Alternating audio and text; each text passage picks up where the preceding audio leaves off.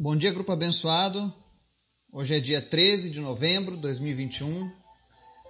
A gente segue a nossa série de estudos sobre como ouvir a voz de Deus, né? Quais são as maneiras de ouvirmos a voz de Deus. Hoje nós vamos falar a terceira parte do nosso estudo, que é ouvirmos a voz de Deus através de ouvirmos o Espírito Santo. Pois é, dá para a gente ouvir o Espírito Santo. E quando a gente ouve o Espírito Santo, estamos ouvindo a voz de Deus. E eu vou falar sobre isso logo mais no nosso estudo. Antes da gente começar o nosso estudo, eu quero convidar você para o nosso momento de oração e dando também as boas-vindas à família de Deus, à vida do Denilson, Isaac, Leison, Silvio, Jeane, Michael, que tiveram um encontro com Deus ontem à noite conosco. Então, que o Senhor esteja guiando os passos deles, abençoando. Então, orem por esses irmãos, para que o Senhor venha manifestar a sua glória, a sua presença na vida deles. Amém?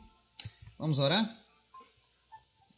Senhor, muito obrigado por tua graça, pelo teu espírito, pela tua bondade, pelo teu amor. Nós te amamos, nós te desejamos, nós ansiamos a tua presença, Pai.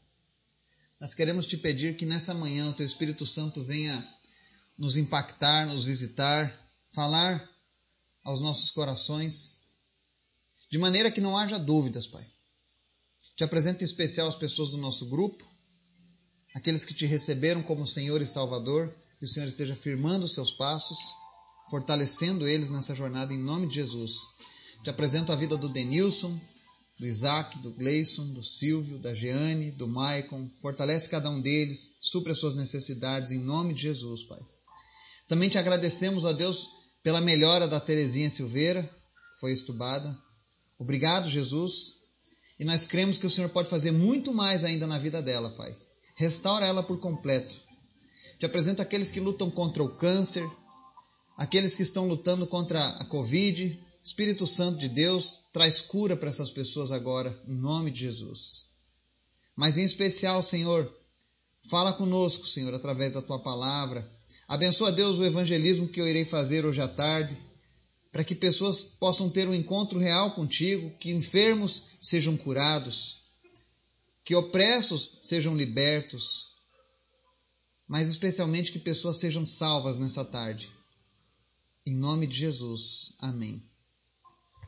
Estudo de hoje, nós vamos lá para o livro de Apocalipse, capítulo 2, que fala o seguinte, aqui, no verso 17: Aquele que tem ouvidos, ouça o que o Espírito diz às igrejas.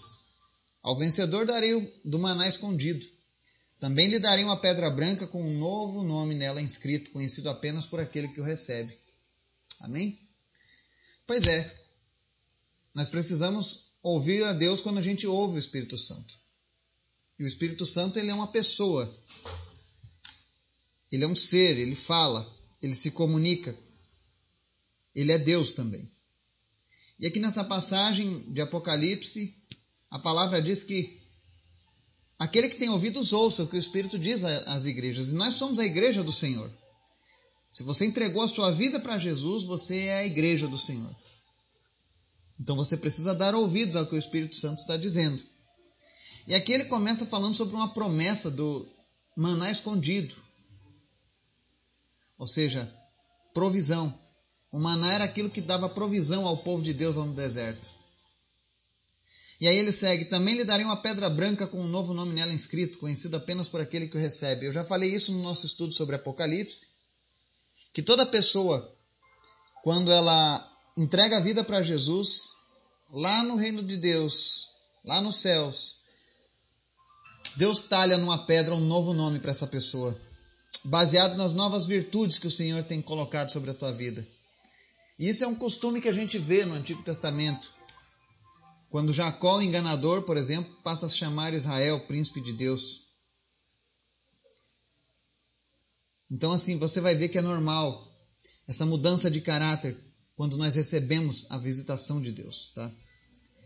Mas tem outra passagem que mostra também que o Espírito Santo fala conosco.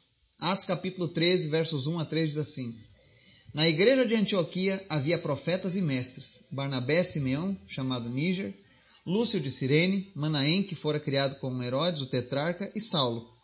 Enquanto adoravam o Senhor e jejuavam, disse o Espírito Santo: Separem-me Barnabé e Saulo para a obra a que os tenho chamado.